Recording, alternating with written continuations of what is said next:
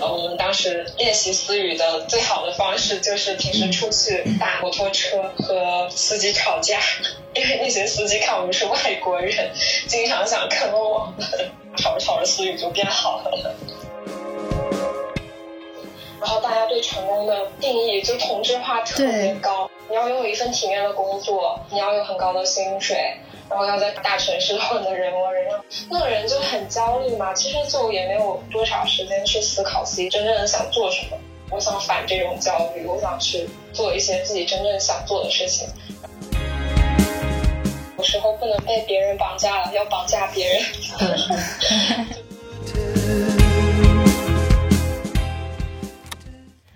Hello，各位听众朋友们，大家好，欢迎收听《临时生活》，我是拉芳，我是阿拉。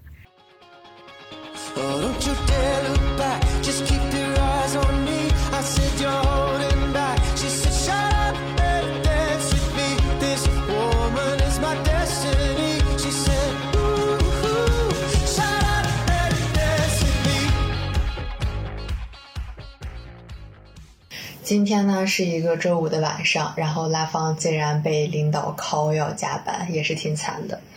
我们这次请到了一个之前在非洲留学和工作过的小姐姐，然后她最近申请要去比利时读研。她其实有挺丰富的故事的，而且我们给了她采访提纲，她写了好多好多很有条理的内容，非常认真。对，以至于我们想把它直接 copy 到公众号上。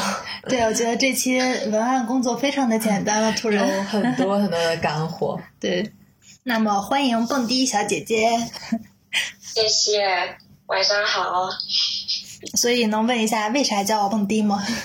因为我大学的时候室友都这么叫我，他们就是觉得我名字发音比较像。不过我真的不爱蹦迪，我我觉得迪厅我还挺不适应的。然后当时我是去 live house 看一个演出，认识了一个女孩子，我就告诉她可以叫我蹦迪。然后呢，他跟我说下次一定。我跟别人说我要蹦迪的时候，都要先跟他们澄清一下，就是名字像。我觉得这是一个非常好的开场白，打破社交尴尬。咱们也可以想一个这么有意思。你叫吃饭，我叫周末。我们有一个常规，就是要请嘉宾来分享一些最近超级开心的事情。快来让我开心一下。我感觉最近最开心的就是我签证顺利办下来了，因为之前其实就我心里是不太有底的，因为我有在国外工作过的经历嘛，我就还挺害怕的，之前做了超多准备，甚至还查了被拒签以后要怎么办。不过就是折腾了一个多月，准备完材料递签以后就顺利下签了。然后我现在是买了我最喜欢的乐队的演出门票，刚好我去了比利时以后，他们就要去巡演，现在超级期待。哇，就是你如果有国外工作的经历，会被拒签吗？为什么呀？因为就是坦桑尼亚之前它是非常难办那个工作许可证的。因为他们政策的原因，然后我的那个护照上有一阵子签证是过期的状态，而且可能去的时候，有的时候他们给我们续签，续的是旅游签啊之类的，可能就会有那种非法滞留的因素，所以我就特别害怕那个会导致我被拒签。我们来讲讲蹦迪的经历吧。你当时是怎么就是会选择小语种这个专业呢？我我从小学到初中到高中一直都对学习外语特别感兴趣，就是我学英语学的还挺快的，然后一直都是英语课代表，英语分数也还蛮高的。然后当时我就觉得我是有点子那个天赋在的，然后就反正学起来也快嘛，也感兴趣。我甚至背单词的时候都非常快乐，然后我就决定我大学一定要学个小语种。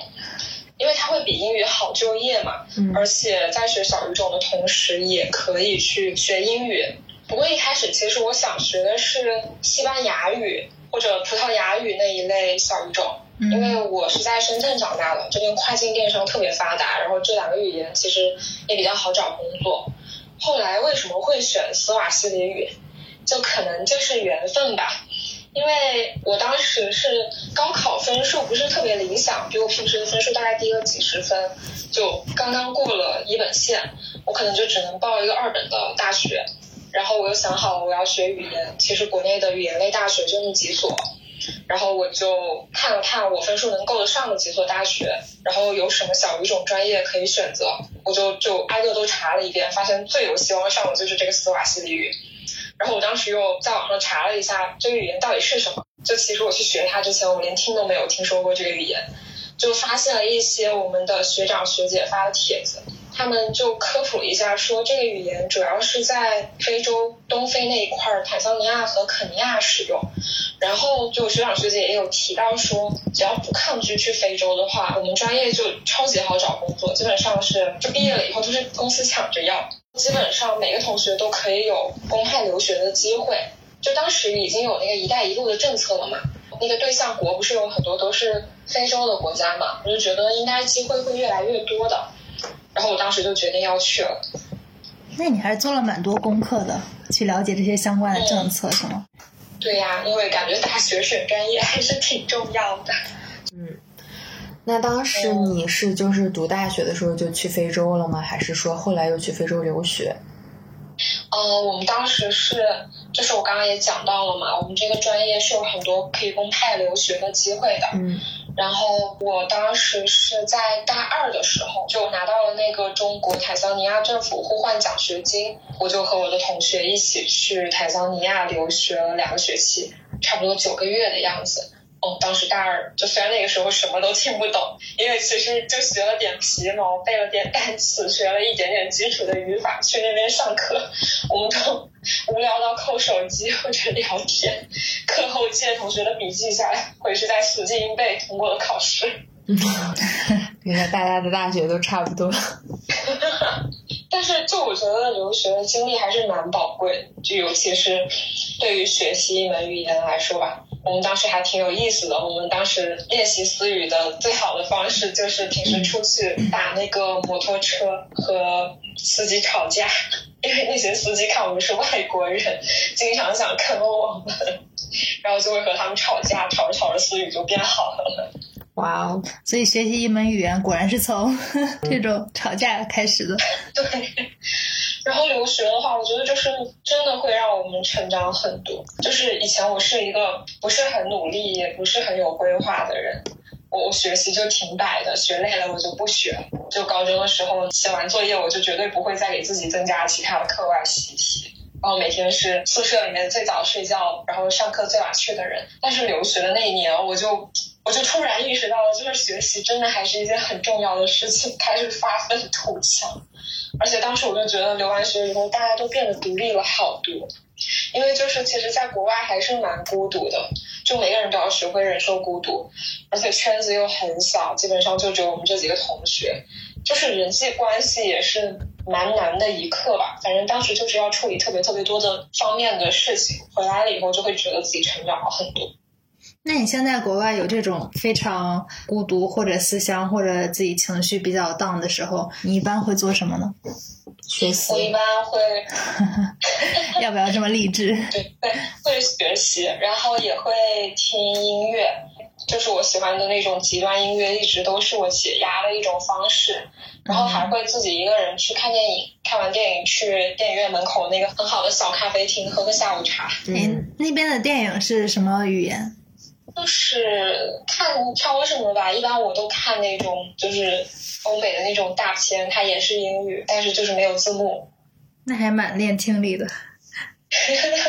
对，这一年下来英语进步的比思语更多。哇哦，不知道为什么有一点羡慕，我也想英语进步。那就是其实非洲比大家想象的要还是要丰富多彩一些。那有没有一些很好的事情来打破一下我们对非洲的刻板印象？我觉得就是那边有很多很不错的小餐馆，那边在海边，特别漂亮，然后有很多餐厅都是海景餐厅，我就特别喜欢去那边的海景餐厅吃饭。周末晚上会有乐队，吃的又好吃，然后乐队水平又很高，吹着海风看落日，真的超级惬意。就那边每一家餐厅，它都很有自己的特色，你就能看得出来，它的装修都是融入了老板的想法在里面的吧，就都还蛮有意思的。然后选择的种类也很多，那边有特别多外国人，就基本上什么风味的菜都能吃到，印度菜、中东菜、意大利菜、西班牙菜，就就各种各样的。我在那边最喜欢干的事情就是到处去吃吃喝喝。海景房可以吸引到我，海景餐馆。海景房真的不是梦，有挺多公司的公寓就是海景房。哇。那所以后面毕业你就是选择了去非洲工作吗？对，我当时其实也还挺纠结的。当时谈了一个男朋友，然后那个男朋友在北京，感情还挺好的，他就特别希望我留在北京，包括我父母也是，就是虽然不能留在他们身边吧，但是在国内好歹也能见到。但是就是我当时也拿了那么一两个北京的 offer。就真的就是和思雨完全无关的行业了。然后我当时怎么说呢？就不是我去找的这份工作，是这份工作来找的我。当时就是我们公司的那个人力姐姐去我们学校校招嘛，就去宣讲，专门是对我们系的宣讲，就说要招我们系的。我就想着去凑个热闹呗，看看，反正当时大四也比较闲嘛，就没有什么事儿。然后当时就带上了几份简历就去了，去了以后那个姐姐就简短的给我们介绍了一下这个公司啊，然后让我们每个人就做了一段很短的自我介绍，然后她就她就走了。我当时就也没想那么多，结果大概过了可能一个月吧，那个姐姐就把 offer 给我发过来了。我当时就也没有想到这样就能拿到 offer。但其实我当时并没有纠结很长时间，就考虑了一个晚上，我就接了这个 offer。因为我想了想，就是我从来不是一个就是会为了别人去做出自己选择的一个人，就我还是倾向于选择我想要的东西。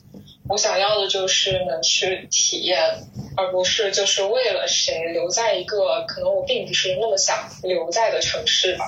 姐妹们，听到没有？要清醒一点。对，我觉得你还挺理智的。哎呀，真的不能跟着男人跑。我要是当时留在北京了，我就去做教培了。现在就比较惨。论人生选择。嗯，那你当时去非洲的工作主要是做哪些内容呢？我当时去，我去的是一个工程类公司。其实那边很多招聘的都是工程类公司。然后我们那个公司主要就是承包一些政府发包的各种大型项目，比如说修路啊、修桥啊、修铁路啊那一些之类的。然后我刚开始过去，我是被分配到了一个项目上，也就是工地上。然后我在那边干了大概有三个月吧。当时那边女孩子特别少，一百个中国人里面只有三个女孩子，就基本上每天还挺忙的，每天早上七点多上班，经常要加班到晚上十一点多。呃，主要是做翻译，我在的那个部门叫做成本计划部。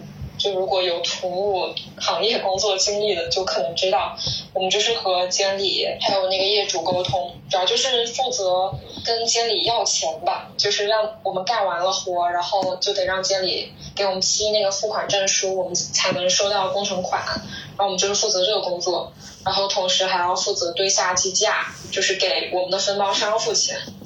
反正当时就还挺忙的，不过我运气比较好，就当时我表现的应该还不错，领导对我比较满意，然后就把我调到了我们那个机关去。后来我主要做的工作就是投标，投标，然后还有读报纸、写那个政治经济综述啊啥的。其实还蛮有用的，我觉得，就是对我了解坦桑的情况呀，包括还提高了我的阅读能力，提高了我的写作能力。就是我觉得我这个工作无形之中帮助我申请到了这个研究生。我听完之后的感觉，你一个人就是一支团队。没有，因为其实去那边打工还是挺累的，因为中国人是比较少的，就真的是。还是要就是一个人当起码一点五个人用吧。那就是平时是跟比如说国内的同事对接，还是说其实有很多当地人也参与工作？呃，我一开始在项目上的话是和当地人对接比较多，后来去了机关就还是和国内的同事对接的比较多吧。不过当时也疫情了嘛，我们都已经就是和当地的同事分开办公了。再问一个有点蠢的问题，那当地是不是 各国人都挺多的？肯定本地人多吧？对对对，我在的那个城市是坦桑尼亚的经济首府。叫达累斯萨拉姆，那边就也是一个港口城市，然后也比较就是在非洲相对来说比较现代化，那边的政局也比较安稳嘛，所以就外国人其实还是挺多的，不过绝大多数还是当地的黑人。那你是大概什么时候，比如说有了这个念头，想去再去读一个研，或者说换一个国家生活？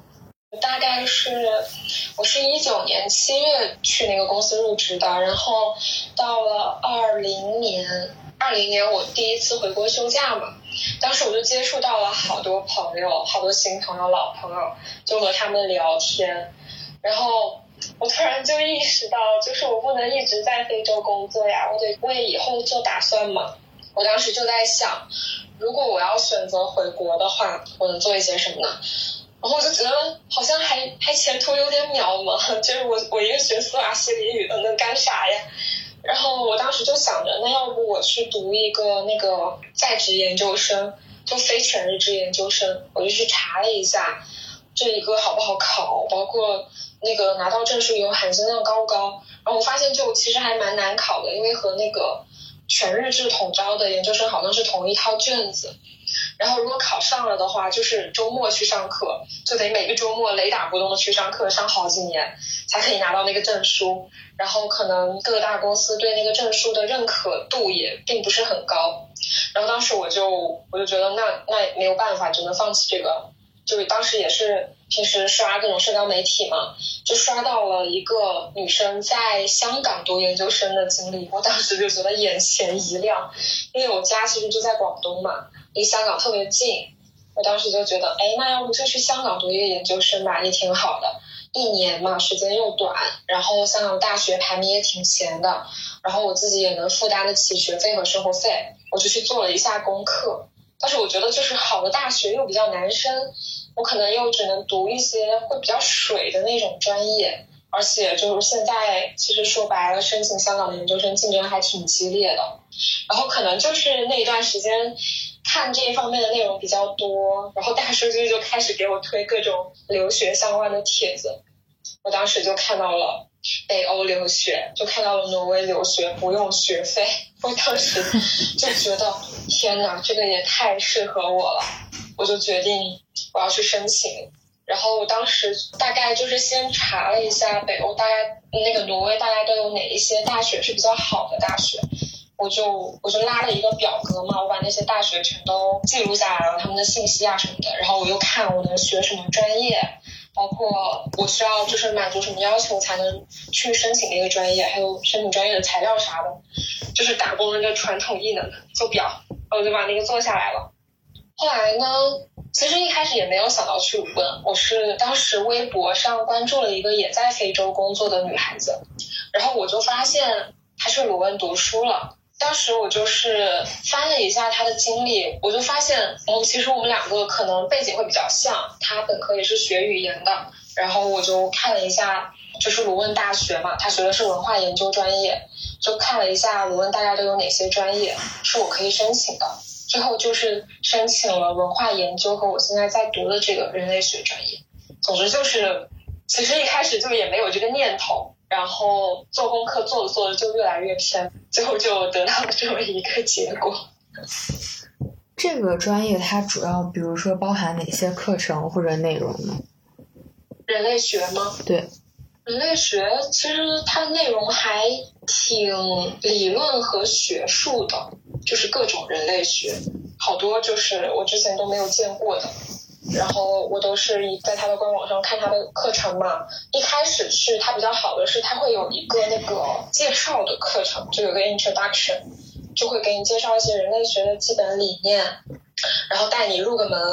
之后呢，会有一些就是人类学比较主要的那种分支的课程，比如说什么种族、人类学呀，包括什么后人类啊，就就各种各样的课程。然后最重要的应该就是那个田野调查的课程，就是自己需要去做一个田野调查的计划，然后需要去完成这个田野调查，写一个民族志。哇，好熟悉的名词，民族志。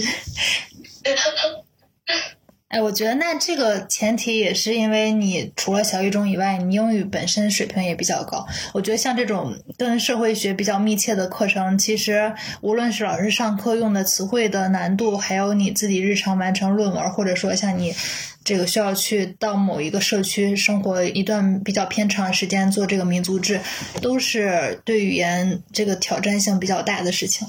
嗯，确实是我也是这么觉得，所以我就觉得学好外语还是特别有用的。不过就也是，其实也是工作帮助我很多吧。就其实读报纸就也能看到很多那种词汇，然后后面就多多看了一些文献，大概就也能了解到他们基本会用什么词汇。就我想问一些基本信息，就比如说这个课程是英文授课，然后你也不需要提交其他的语言能力，因为比利时他们不是也说法语啊之类的吗？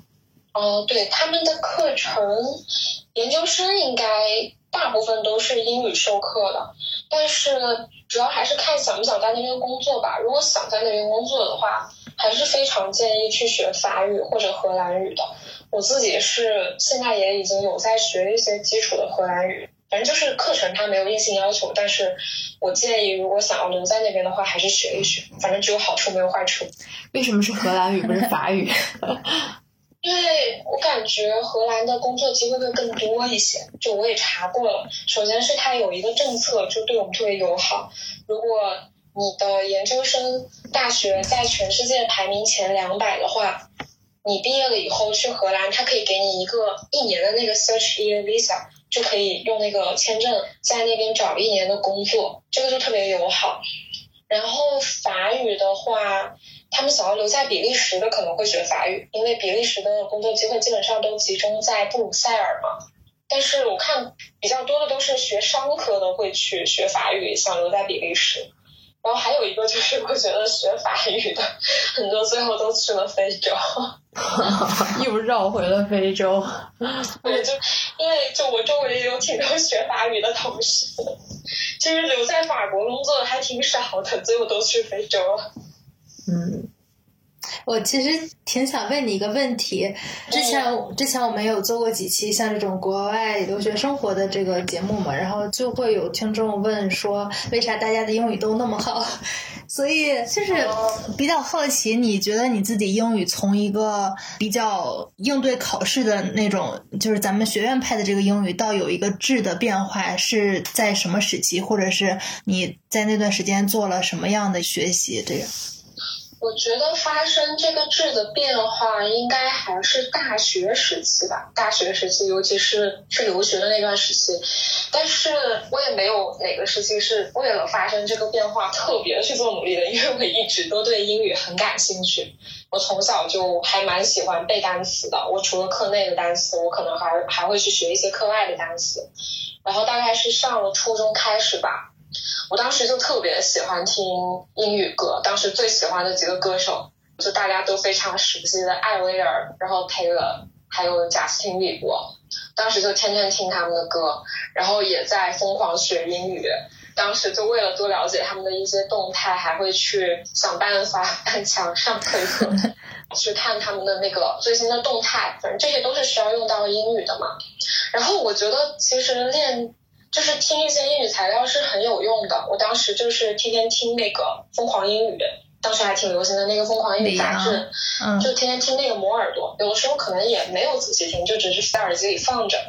然后突然有一天就会发现，哎，我的听力好了好多呀！我突然就能听懂好多词汇了。然后再然后就是上了大学，很多人就是学了小语种，然后把英语毁掉了。我也挺怕的，然后上了大学，我就也一直没有放弃学习英语，就四六级，我还是挺想考高分的，所以我也一直有自己在刷题啊、背单词呀。那我觉得背单词是非常重要的，因为就只有词汇量的基础够了，后续才有可能去把英语学好。然后我自己其实也一直很注重去听和说，就不只是读和写。因为我觉得就是这两种能力还是蛮重要的吧。我就一直蛮喜欢和老外聊天的，就是那老外也挺多的，我抓住一个就可以唠半天的那种。然后当时大学也会去周末参加英语角，反正就其实也还是花了蛮多的时间和精力的。就听说读写都要练到，嗯，然后后来去了坦桑的话，因为当时我们的思维水平不够嘛，嗯主要还是用英语用的会比较多。当时也是就增加了我实践的能力。再之后基本上就是可以就是使用英语去和别人对话了。你挺多次提到说你很喜欢背单词，那你背单词是哪种方法？应该不会是死记硬背或者是过目不忘吧？我我背单词一般就是，呃，我现在背单词一般就是现在不是有很多那种背单词的 app 嘛，我嗯现在就会用百词斩，然后比如说我背了一个英语单词，我就把它抄在本子上，把它的英文和中文中文都抄在本子上，这样子我觉得可以加深印象吧。然后呃，抄在本子上，比如说我今天背二十五个单词，我背完了以后，在那个 app 上面过一遍，我再在本子上过一遍。但是其实一般我真的就是那个单词，我抄上去读两遍就能记住。我觉得是因为你现在词汇量的基数太大了，你可能看到什么词缀呀，或者是联想呀，就是会对它比较敏感了，已经。嗯，可能是的。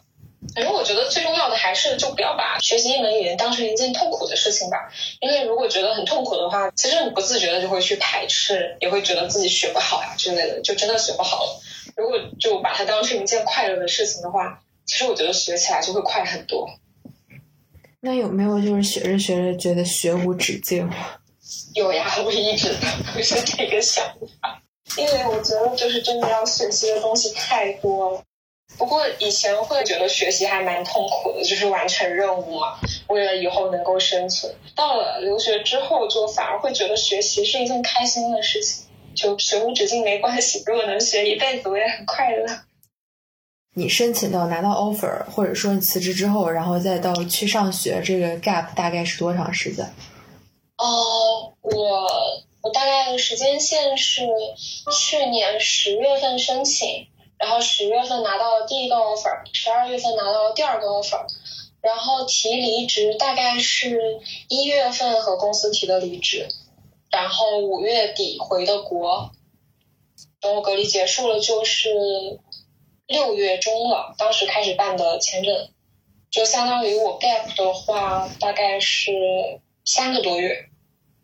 嗯，你是什么时候去比利时？我九月九月中去比利时。那你还能再浪一段时间？对，那边是他的学费便宜，然后平时的生活费会比较贵，是吗？嗯，其实我感觉和欧洲其他地区差不多吧，不过也看自己花钱的方式。就是有些人是可以控制在每个月一千欧以内的，这样其实一年下来也不高，就还是看自己怎么生活。但肯定就是成本是比国内要高的嘛，因为我现在也是完全没有收入了，所以我还是不太敢。嗯，你的留学费用基本上是自己工作攒的，是吗？对，全部都是我自己工作攒的。你好就，如果不出什么意外的话，我留学完应该还是能剩下一部分。你好优秀啊！对我，我好想给他鼓个我掌觉。得就是机缘巧合。所以是，比如说是你攒钱，或者说是你做了一些投资，还是说咱们非洲工作就是工资高呢？就就是真的就是纯纯的工资，因为其实，在那边工作你是不需要往外花钱的，就是你挣的钱都是可以带回家，给你提供住所，住的是那边的高级公寓，然后公寓会有持枪保安巡逻呀啥的，就还蛮安全的。然后住的也很舒服，然后呢，平时出门的话，公司也会给配车，就自己找个车，找个司机就能出门了。吃饭也是就吃公司食堂嘛，然后平时自己周末出去改善一下伙食也花不了多少，所以最后就其实基本上带自己在那边挣的钱就全带回来了。那在非洲工作的话，比如说你们日常不在工作时间内是可以自由出去的吗？疫情前是可以的，疫情以后就不太行，管的比较严。因为就也怕了嘛，也怕一个人感染，所有人就感染了。然后那边是没有疫情防控措施的，大家都在街上不戴口罩就直接上街了，包括很严重的时候也是。所以就公司其实也不太敢让我们自己出去。嗯，那我们再把非洲的细节补上，就是你当时有没有去哪儿玩呀什么的？我当时我就去过了两趟那个桑吉巴尔岛，那真的是我最喜欢的地方之一了。然后我当时就想着说，我一定要去那边养老。我第一次去是是在我留学的时候，然后第二次去是跟着公司去旅游，第三次去是嗯我回国之前和我的朋友一起去的。然后那个岛它和大陆的风土人情是不太一样的。它之前被阿曼殖民过很长的一段时间，所以就是它的阿拉伯的味道特别的，就是明显。你去那边就会发现，它那边的建筑什么都很有阿拉伯的风味。哦，那边的就是三岛本地人就会比较淳朴，而且比较热情，就真的就是会对游客特别友好的那一种。走在街上，他们都会很热情的和你打招呼，而且风景真的无敌美。就真的是无敌海景，我从来没有见过那么漂亮的海景。然后还有很有意思的是，我们一般都是坐船过去嘛，在他那个港口一下船呢，然后呃就会到他的那个市中心，是一个老城，叫做石头城，呃，然后那边就会有很多那种老房子，可能能有几百年历史的。然后如果请个导游的话，他就会给我们讲那些房子的。故事就很多，还是蛮有趣的。然后我就特别喜欢这个环节，就去了解一些当地的风土人情。然后呢，去桑岛还有一个特别传统的项目，就是去海豚湾看海豚。但是它那个海豚是野生海豚，就是一般都会很早出发，去到桑岛北边的那种海边，然后就会有。渔船，他们就会负责把游客拉到深海海豚出没的区域，然后那些船夫的眼睛就特别好，海豚就是还在老远在海海里的时候，他们就能看到，然后他们就会告诉我们海豚在哪里，我们就可以看到海豚就在那边游泳，会露出他们的鳍，如果运气好的话，就可以看到海豚跳出水面，不过我就还没有看到过，游泳技术很好的话，就甚至还能跳下去和海豚一起游一段泳。我觉得就特别浪漫，不过就是比较遗憾的是，我去那边的时间都比较短，基本都是两三天的样子，所以就其实没有办法去很多地方玩。呃，我在那边，因为基本上都是在都是在忙着上课和工作嘛，就只去了桑岛一个地方，我就觉得还挺遗憾的，没有去那个塞伦盖蒂大草原，还有还有乞力马扎罗山。你这不是还有机会去呢吗？对，以后还有机会。对呀，我就想着在我那个。工作许可过期前再回去一趟，去把这两个地方给玩了。对，我觉得没有去，就是这个地方再给你机会，让你重新回到那片陆地。是的。哎，我要插播一下，我终于加完班了，好开心呀！哎呀，打工人，人上人。打工人刚出去接了两个电话。你读研是读两年吗？对，我这个是一个两年的项目。那有没有想过以后毕业之后的一些打算？有，就是我毕业以后的梦想就是我能进一个纪录片的剧组，然后我就可以，我就可以帮这些剧组做那种田野调查，然后就可以公费买世界跑。我觉得这个就太幸福了，不过感觉可能比较难吧。然后，如果这个实现不了的话，我觉得我可能会考虑去 NGO，因为就本来社科方向就也和这这一类工作比较对口，也许找这这一个方向的工作也相对来说会比较容易一些。而且我就觉得 NGO 就真的是在为为人类做出贡献的，我会觉得自己做的工作会比较有价值，就不是单纯的为了去有一份工作能够糊口养活自己。这样也会就是让我提升一些自己的价值感吧。嗯，你刚刚说到 NGO，然后我就就想要跟你探讨一下这个问题，因为我当年研究生毕业的时候，我投的第一份工作就是一个 NGO 组织。然后同时也投了很多其他的 NGO 组织。基本上我把在网上找的当时在招聘的世界上的，包括国内的 NGO 全部都投了。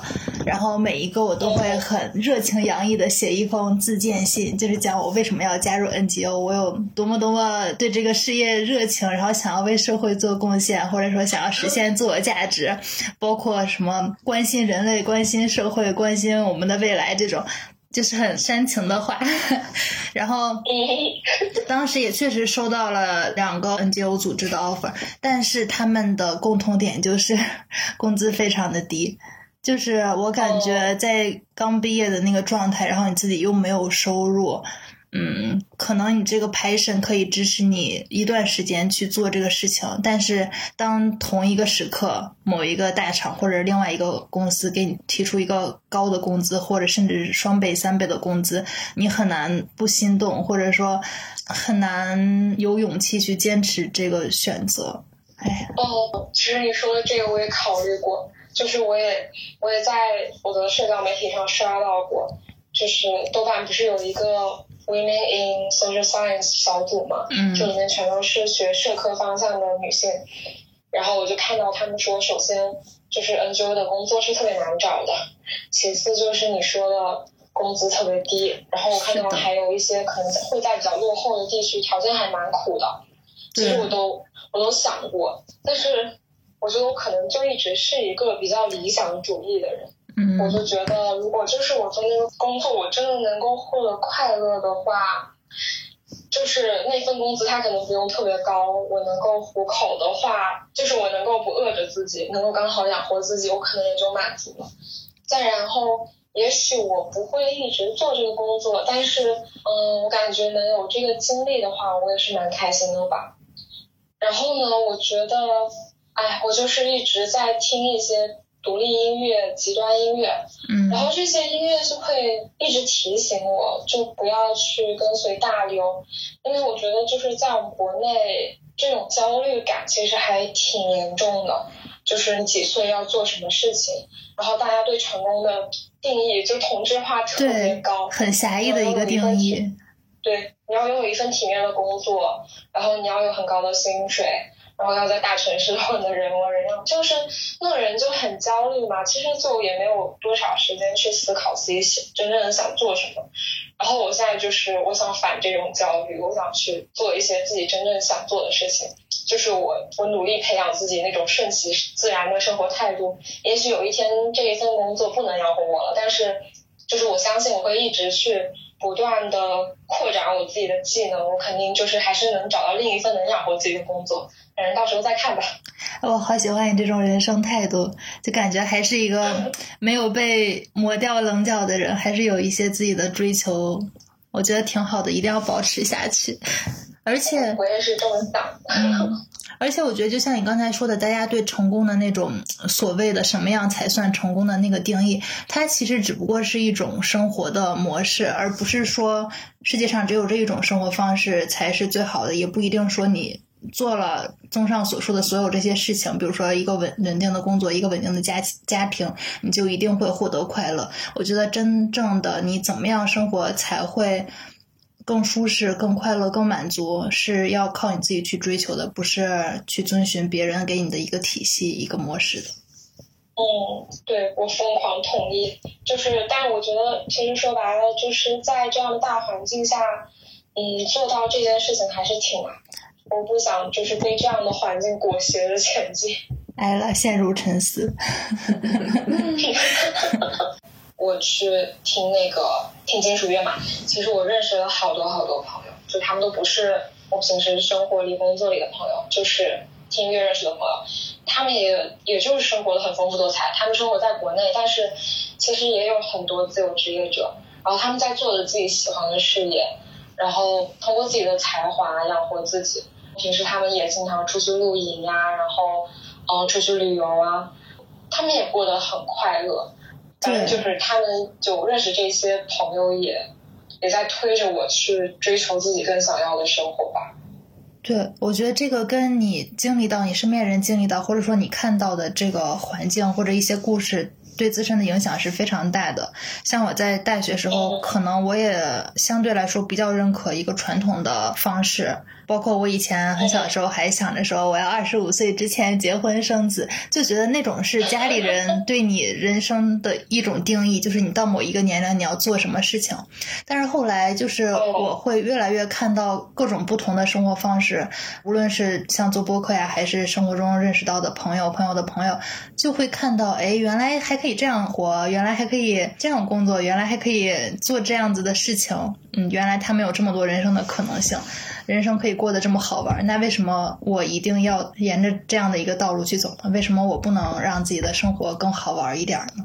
是这样的，而且我觉得有时候不能被别人绑架了，要绑架别人。就是就是别人对我的生活指指点点的时候，真的要做到不在意。然后他如果过分了，我就会去，就是以其人之道还治其人之身，后来别人就也不会说什么。我觉得可能得先绑架父母，现在这个阶段。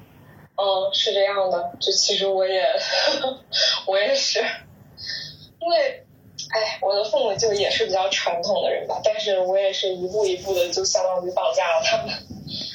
因为我从小就没怎么离开过家，然后我大学的时候一下子就跑到很远的天津去读书。他们一开始也不愿意，后来就也拗不过我。就我是属于那种看起来比较乖。但其实就是还蛮固执的那种小孩儿，然后然后我就去天津念书了，包括我去非洲留学，他们一开始也是不同意的，但后来我也还是去了。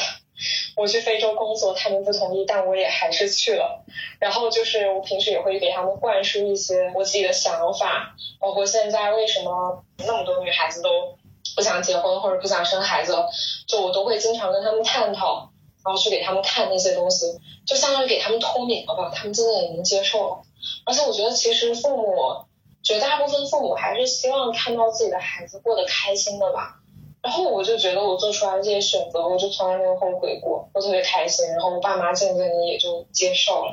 我觉得你真的好有耐心。我也有过一个阶段，就是疯狂向我父母灌输各种我想去看看这个更大的世界之类的信息，但他们可能就是左耳朵进右耳朵出，然后下次给你打电话还是要催你结婚，催你什么稳定，催你干嘛？就嗯，如果是面对面的话，就双方都很生气对彼此。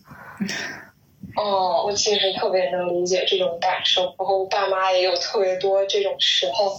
但是可能我觉得 就是比谁更加硬气吧，我比他们更加硬气一些。而且说实话，就是我现在完全经济独立了嘛，就他们也没有什么可以约束住我的东西，他们就也会比较无奈。而且就发现，哎，我混的还挺不错的，我可能是他们朋友里面相当于最有出息的那几个之一，他们其实也还蛮自豪的，他们还经常就是跟他们朋友讲我。反正渐渐的，渐渐的就。就可以接受，我觉得让他们看到，让他们接受，就是我还挺强的，我过得挺好，这个事实也就好了。嗯，对，经济独立确实很重要，就你让自己变优秀，对，一定程度上你有很大的话语权。对，对，我觉得这个真的特别重要。不过说到这种远方远行的话题，就是作为咱们这一代不得不去面对的一个相对的话题，就是你。身在这样的一个，这叫什么乡土中国家庭的纽带之间，是比起欧美国家要更加密切，要更加连接、更亲密的。就像我前段时间去旅游，然后我的一个朋友，我们两个在路上就有在聊这样的一个话题。他以前也是一个会去闯世、闯荡世界的人，包括他以前也在各种不同的城市去生活，也自己一个人想要去探索各种未知。但是他现在就跟我说，你就是在面临一个很现实的问题，比如说家里有人生病了，然后就是需要有人照顾，身边就是没有人，就是需要你这样一个角色去承担。单就需要你做个饭，照顾一下小朋友，或者是把饭端到医院，或者是在那儿陪床。他跟我讲说，你的家人病了，然后在医院，医生叫根本就不会问谁谁谁的陪护在哪儿，都会问谁的家属在哪儿，谁的亲人在哪儿。就是他们这个签字不会找陪护签，只会找亲人去签字去做这个决定。如果没有人在的话，就真的还挺挺伤感、挺可怜的。他说：“我们现在到了这样的年龄，你就不得不去面对这个事情，不得不去接受、去承担你这样的家庭责任。”嗯，这个我觉得我比较幸运吧，我还有一个妹妹。然后我的妹妹就属于她不是一个小女人型的人，她是一个比较喜欢安稳的生活的人。然后她住的离我爸妈特别近，如果就真的发生了这种情况的话。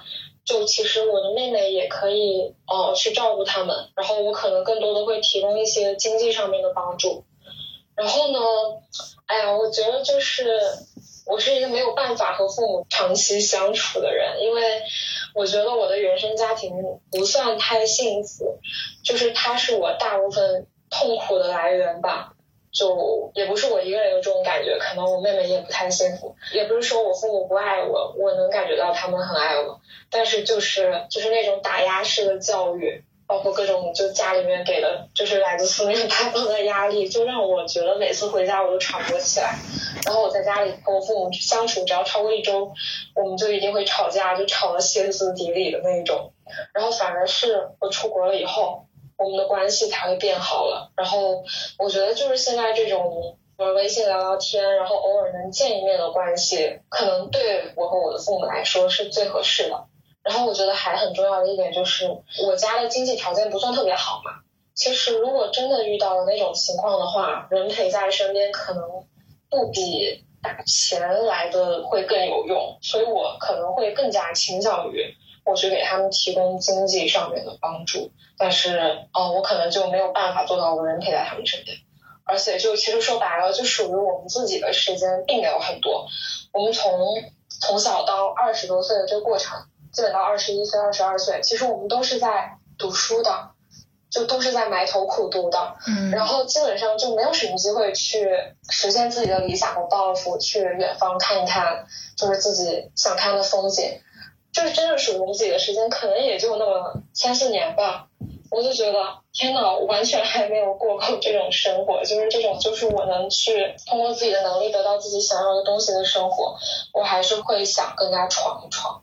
如果真的有一天我的父母可能年纪真的很大了，或者身体真的很不好了，我可能会到那个时候再做决定。这是我目前的想法。我觉得对你来说这个问题其实想的还蛮透彻，然后也比较可行。然后你说你有一个妹妹，然后比较恋家，我我就在想，你有一个妹妹，艾拉有一个弟弟，我只有我，我可能只能把爸妈带在身边了。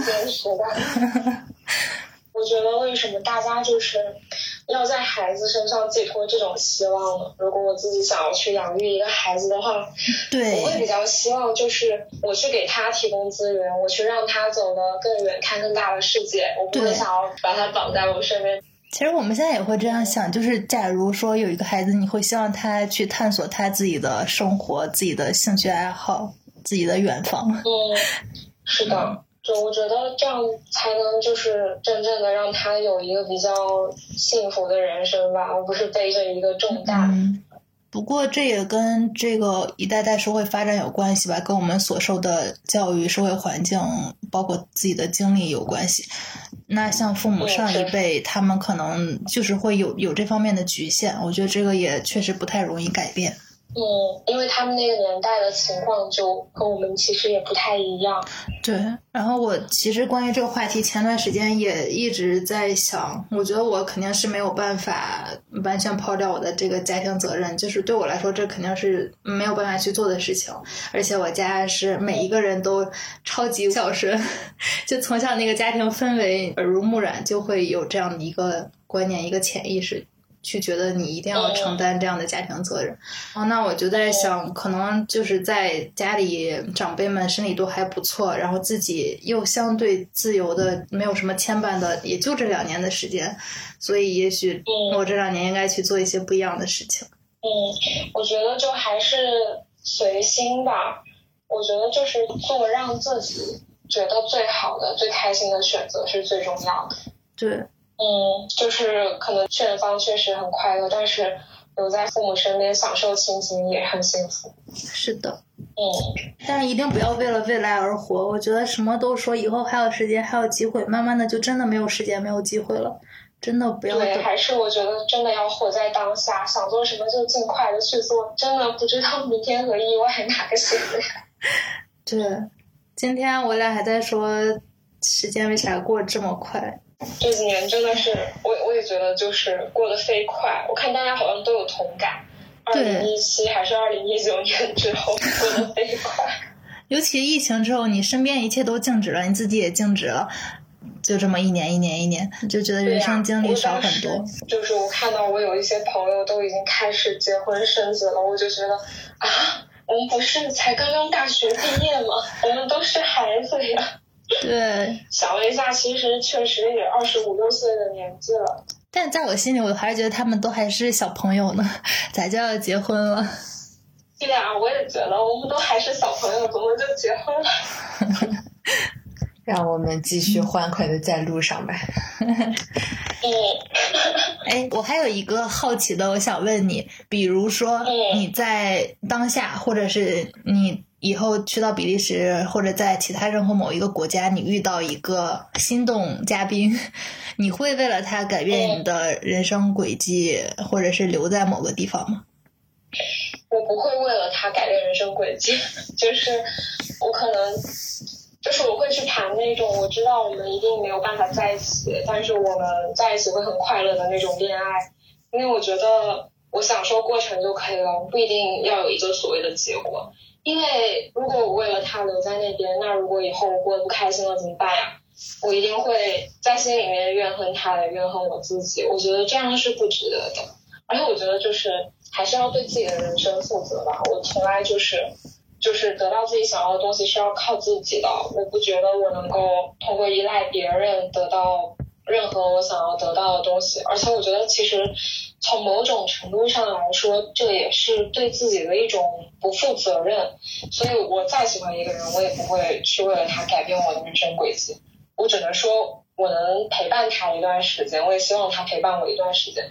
但是如果就是我们自己对未来的规划什么的不一样的话，那我会觉得，那我们就快乐的分开吧。也许我们的感情就止步在它最美好的时候，以以后想起来都是最美好的回忆，就不会有那种 下坡路。也挺好的。嗯，好，那我们就期待蹦迪到比利时读研之后，和我们分享一下自己新的生活体验，或者再来做客我们的播客，我们可以再聊一些其他的。好呀，我也超级期待。那我们就八八六了，拜拜，拜拜。